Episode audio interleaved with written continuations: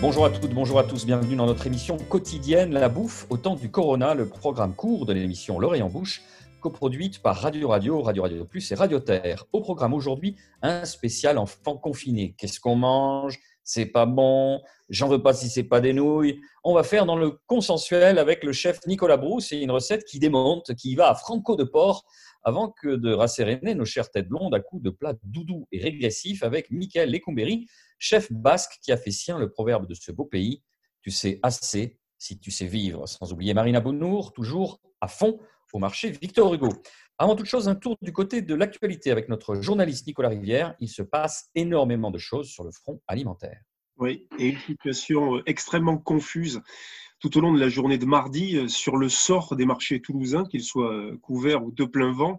La raison de cette confusion, c'est le décalage entre les déclarations du Premier ministre Édouard Philippe lundi soir, qui avait uniquement évoqué la possible fermeture par décision préfectorale des marchés de plein vent, alors que le décret paru au journal officiel mardi matin parlait, lui, de tous les marchés. Le maire de Toulouse, Jean-Luc Moudin, qui a donc demandé dans la matinée de mardi au préfet de Haute-Garonne, Étienne Guyot, une dérogation pour que tous les marchés alimentaires toulousains puissent continuer à exercer leur activité.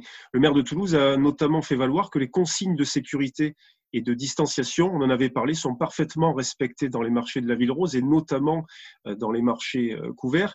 Et puis, Jean-Luc Moudin, qu'avoue aussi craindre que la fermeture des marchés puisse engendrer un risque sanitaire qui s'ajouterait un risque alimentaire puisque cette fermeture causerait un afflux de population dans d'autres magasins fermés, ce qui engendrerait une concentration de population et une promiscuité euh, qui n'est pas souhaitable. Tout simplement, la fermeture des marchés aggraverait également, selon lui, les difficultés d'approvisionnement qui vont croître de jour en jour pour les produits frais, ce qui va ajouter des problèmes aux problèmes.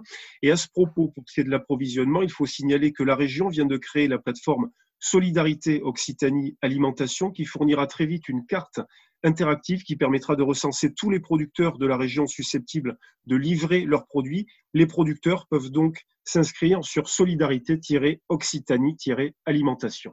Concrètement, on va voir euh, avec vous, Marine Labounour, est-ce qu'il y a déjà un impact sur votre activité euh, quels, étaient, euh, quels étaient les derniers bruits de couloir qui bruissaient au marché Victor Hugo?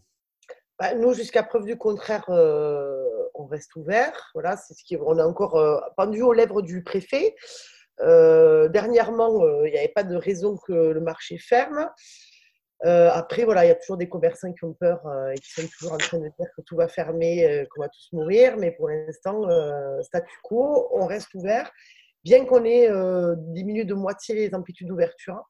donc nous mettons, voilà, on est jusqu'à que, que sur trois jours à la place de six, avec une journée de livraison en plus voilà, pour éviter de, ben, justement euh, euh, de se mettre euh, face au virus ou d'être contaminé ou de contaminer quelqu'un d'autre. Non, fais attention, mais on reste là. Affaire à suivre, donc on en saura plus dans les heures, dans les jours qui viennent. On revient avec vous, Nicolas Brousse.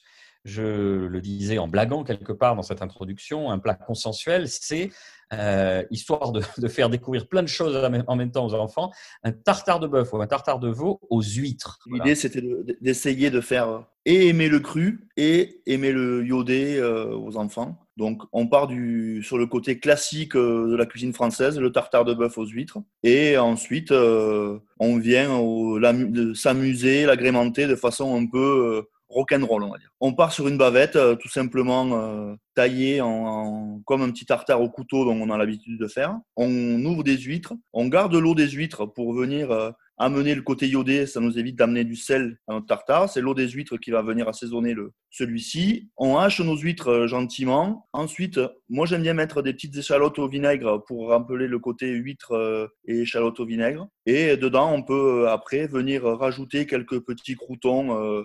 Comme en ce moment, en période de confinement, on doit avoir un peu de pain sec au fond du, garde-manger. On jette pas, on fait fondre un peu de beurre et on fait des petits croutons bien gras, bien croquants et, et le tour est joué. Et on peut faire une petite variante avec le veau et euh, tous les petits légumes de saison tant qu'il y en a avec euh, petits pois, fèves, asperges euh, dedans, une petite mayonnaise, on, incorpore légèrement quelques huîtres dedans et puis, et puis voilà. Parfait. Un petit rappel, un enfant ne doit normalement pas manger de viande crue avant ses 3 ans, voire 5 ans, puisqu'il y a la, bactérie E. coli qui peut entraîner des, maladies assez graves. Donc, on va dire, pour être sûr, au-delà de 5-6 ans. Hein? Vous êtes d'accord avec ça, Nicolas Brousse? Tout à fait. La France a besoin de relève. On va pas commencer à les empoisonner, ces petits tout. Euh, Michael, justement. Il est là. J'ai dit que ça allait être doudou, que ça allait une recette qui rassérène. C'est un moelleux au poire que vous nous proposez. Rapidement. Oui, très rapidement. Un kilo de poire épluchée en petits morceaux. On enlève les pépins et la queue, bien entendu. Vous prenez 300 grammes de sucre, 250 grammes de farine, 250 grammes de beurre doux, un sachet de levure chimique, 4 œufs, entier et un peu de pour le, le, plat, un peu de beurre salé et de sucre euh, roux. Alors, on prend les 300 grammes de sucre, farine, le beurre doux, la levure et les quatre œufs. On mélange tout ça à la main. Pas de fouet, pas de pas de cuillère, rien. Faut que ça soit. On s'en fiche que le beurre n'est pas fondu. Faut que la, la, farine est prise avec le sucre et les œufs. C'est ce qui va faire qu'il va rester moelleux. Euh, on mélange au dernier moment les, euh, le, kilo de poire. On beurre un plat, un petit plat, plat à tarte. On met au four à 180 degrés pendant 25 minutes ça va gonfler, vous sortez tiède, c'est merveilleux, c'est tout moelleux. On adore. Merci beaucoup, Mickaël. Merci de nous avoir suivis. La bouffe au temps du Corona, c'est fini pour aujourd'hui. On revient demain avec de nouvelles suggestions gourmandes. Vous pouvez nous retrouver sur radio radio toulouse.net, Apple Podcasts, SoundCloud, Mixcloud et Spotify. D'ici là, portez-vous bien.